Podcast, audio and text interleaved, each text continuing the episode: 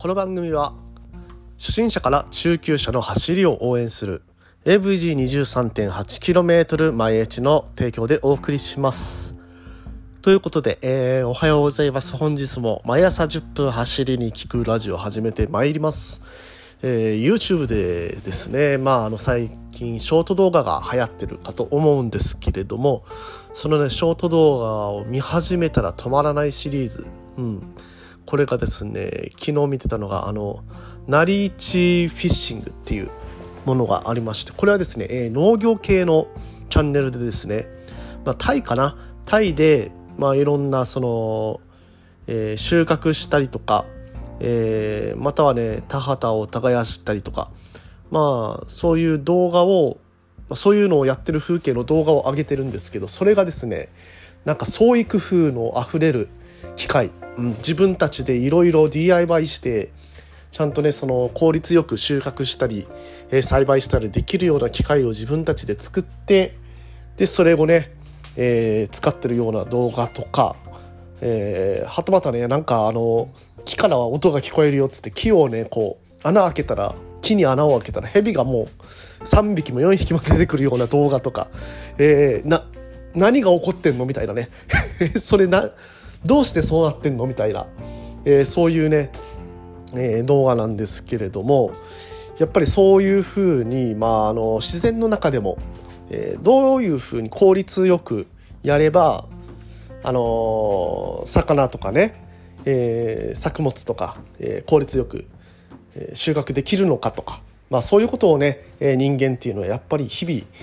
考えてどうしたら、ね、楽できるのかとかね、えそういうことを考えていくと、まあ、そういう機械とかが発達していくんだなと、はい、いうようなことを、まあ、そのね動画を通して、まあ、農業でもね産業でも一緒だなと思って見ていました。はい、ということでですね、まああの昨日から、えー、自転車界のスティーブ・ジョブズということで、えー、話してきましたカンパニオーロ。今日はですねそのカンパニオーロがいかに、えー、こういったコンポネンコンポコンポーネント、うんまあ、変速機について、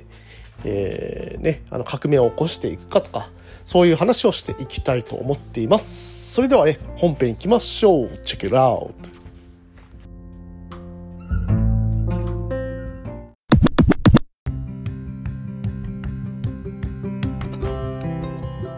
はいどうも改めましておはようございます森健でございます沖縄一周自転車ツアーツアーガイド AVG23.8km 前地の広報そして AT ツアーコーディネーターとして活動しております。はいということでですね本日は、えー、トゥーリョ・カンパニョーロってどんな人なのという話の、まあ、続きということになります。まあね昨日、えー、自転車界のスティーブ・ジョブズはい、ということでねさまざまな革新を自転車の中に生んできたカンパニョーロなんですけれどもこのねカンパニョーロ氏ね、実際ねどういう発明をしていったのかとかいう話に、まあ、あの入っていきたいと思います。まあ、昨日の時点ではですね、まあ、出生は非常にねあの貧乏な時代もう時代ですよ貧乏な時代に生まれてもう自分で、いろいろ考えて作り出すしかなかったとまあ幸いにもね、えー、実家は金物金物屋で、えー、そういったね技術を得るという、えー、ことはあの生まれた当初から生まれた当初からというか若い頃からできていたんではないかなという、えー、まあ、地盤が見えてきましたが、えー、そのねトゥーリョ・カンパニョーロ氏、うん、彼はですね、えーまあ、自転車選手ね、アマチュアの自転車選手をやっていたわけなんですけれどもこれがですね1922年から1930年の間になります。えー、年齢にして21歳から29歳の間アマチュアのレーサーとして、えー、活躍しています。でですねちなみにこの頃の、えー、イタリアのレースなんですけれども1909年からジロデイタリアが始まっていますね。ということで本当にねこの1920年とかは、えー、自転車の人気はすっごく高まっていた時期じゃないのかなというふうに、えー、思われます。でですねまあその、えー、1927年だったかなのレース、まあ、22年から30年までレースやってますのでこのレースでですね、えー、雪に覆われたクローチェドーネ峠ね、雪に覆われた峠を走ってる時ですよ。で、めちゃくちゃ寒いんですよね。やっぱ雪が降ってるから。で、当然手はね、もうかじかむ、かじかむどころかもうね、凍りつくぐらいの、えー、手の、えー、寒さだったと。えー、いうことだったみたいです。で、まあ、峠をね、登り切った時に、この頃の自転車って一回タイヤを外して裏返してギアチェンジをしないといけないと。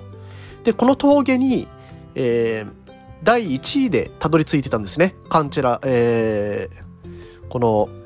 えー、カンパニョーロ。カンチェラーラっつっちゃった。カンパニョーロがね。カンパニョーロがこの峠に1位でたどり着いたんだけれど、この手がかじかんでて、対応を外せない、その間に、他の選手に抜かれてしまって、あえなくね、えー、このレースは4位になってしまったということで。でね、まあ、あのー、カンパニョーロはそれで諦めないんですよ、もう。えー、そんな、そんなことは二度と起こしたくない。そうだ、タイヤを素早く外せるような機構を考えようということですね、えー、クイックリリースの爆誕と。これがですね、えー、このカンパニョーロが会社を作るきっかけになったレース、そうなった、えー、そうその会社を作るきっかけになった発明品を作るきっかけと言われています。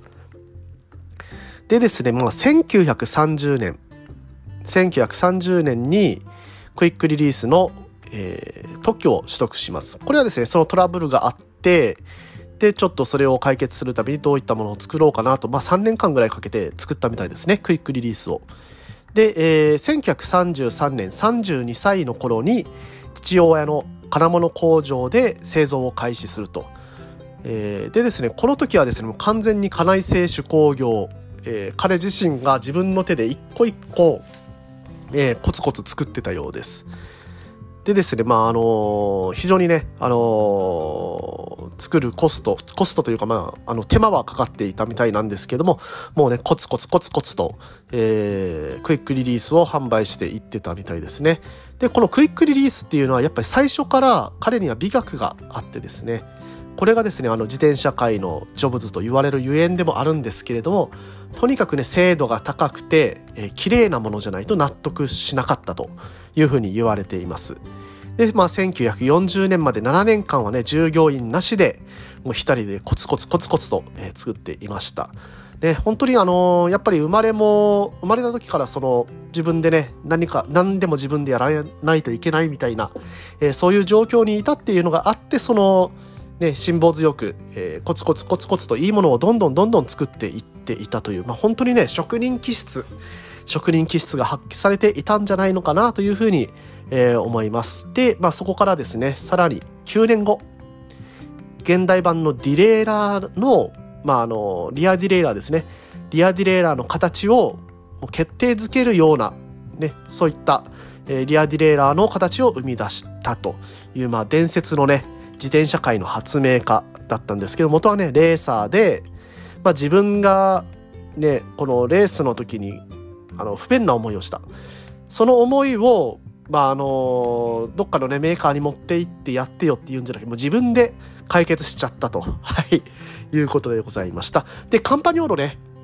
えー、そのレーサーを引退して、まあ、レーサー30、えー、30年まで、1930年まででしたので、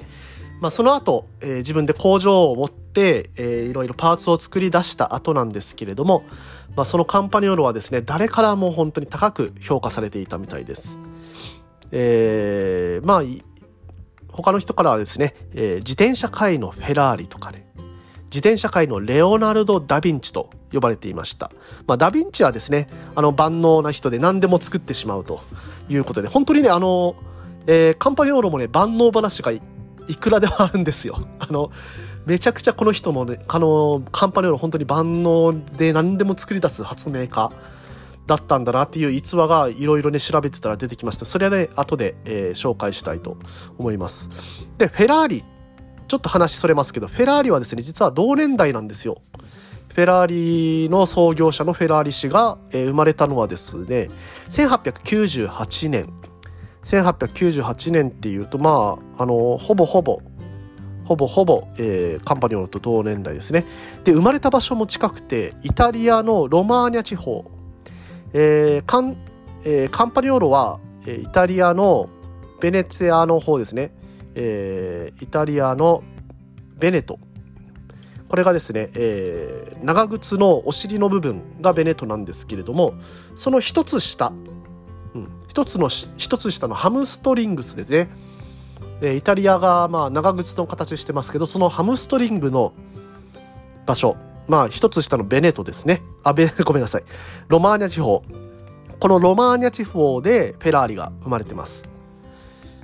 で、えー、フェラーリはですね実家が鉄工所ということで本当にねここら辺も、えー、カンパニオロとね出生似てるかなというふうに思います。